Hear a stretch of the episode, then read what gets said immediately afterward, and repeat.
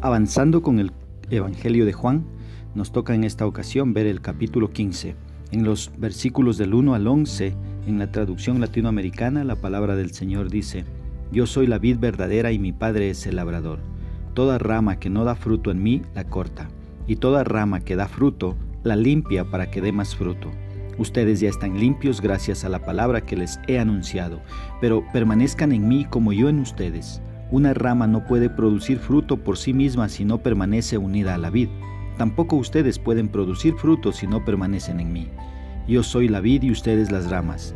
El que permanece en mí y yo en él, ese da mucho fruto. Pero sin mí no pueden hacer nada. El que no permanece en mí lo tiran y se seca, como las ramas que las amontonan, se echan al fuego y se queman. Mientras ustedes permanezcan en mí y mis palabras permanezcan en ustedes, pidan lo que quieran y lo conseguirán. Mi Padre es glorificado cuando ustedes producen abundantes frutos. Entonces pasan a ser discípulos míos. Como el Padre me amó, así también los he amado yo. Permanezcan en mi amor. Si cumplen mis mandamientos, permanecerán en mi amor, como yo he cumplido los mandamientos de mi Padre y permanezco en su amor. Les he dicho todas estas cosas para que mi alegría esté en ustedes y su alegría sea completa. ¿Qué expresa el escritor? vemos acá, primeramente, que la vid es una planta de uvas. Cristo usó esta metáfora para establecer los principios de la vida cristiana. Mira los versículos del 1 al 3. Jesús dice que Él es la vid verdadera y que el Padre es el labrador que cuida los pámpanos o las ramitas para que lleven mucho fruto. Los pámpanos somos todos aquellos que hemos recibido a Cristo como Salvador, o sea, los que somos cristianos.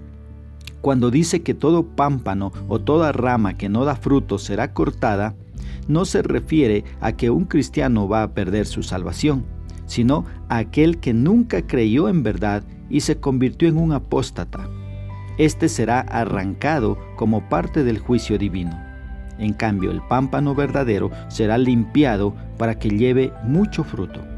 Así como un agricultor quita las malezas para que la planta produzca mucho fruto, Dios el Padre azota si es necesario al creyente para arrancar todo pecado para que crezca y lleve fruto para la gloria de Dios. Mira los versículos del 4 al 6.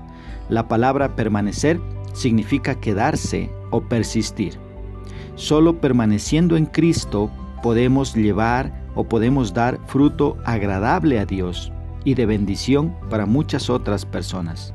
Pero si nos separamos de Cristo, nos secaremos y no daremos fruto. Mira, el versículo 6 habla del juicio que le espera al que nunca fue salvo. Mira los versículos del 7 al 11. Los verdaderos creyentes son los que obedecen la palabra de Dios. Y así sus oraciones serán fructíferas porque están alineadas a la voluntad de Dios. Permanecer en su amor se entiende como obediencia. Y los creyentes que obedezcan experimentarán un gozo incomparable. Ahora, ¿cómo puedo aplicar esto a mi vida? Primero, permaneciendo agarrado de Cristo cada día para así poder dar frutos que honren a Dios y que vayan en beneficio de mi familia y de la iglesia. Segunda aplicación, leyendo la Biblia diariamente para conocer lo que Dios me dice y así poder obedecerle. Y una tercera aplicación puede ser entendiendo que si soy obediente, experimentaré un gozo que no está afectado por las circunstancias, sino que es un gozo único que solo viene de Dios. ¿sí? Y de esa manera también nuestras oraciones van a ser de bendición, van a ser escuchadas por el Padre, van a ser respondidas porque nuestras oraciones estarán alineadas a sus propósitos. Que Dios nos dé la fuerza para continuar a pesar de cualquier dificultad que podamos estar atravesando. Y que a pesar de todo ello podamos llevar fruto y más fruto para la gloria de Dios.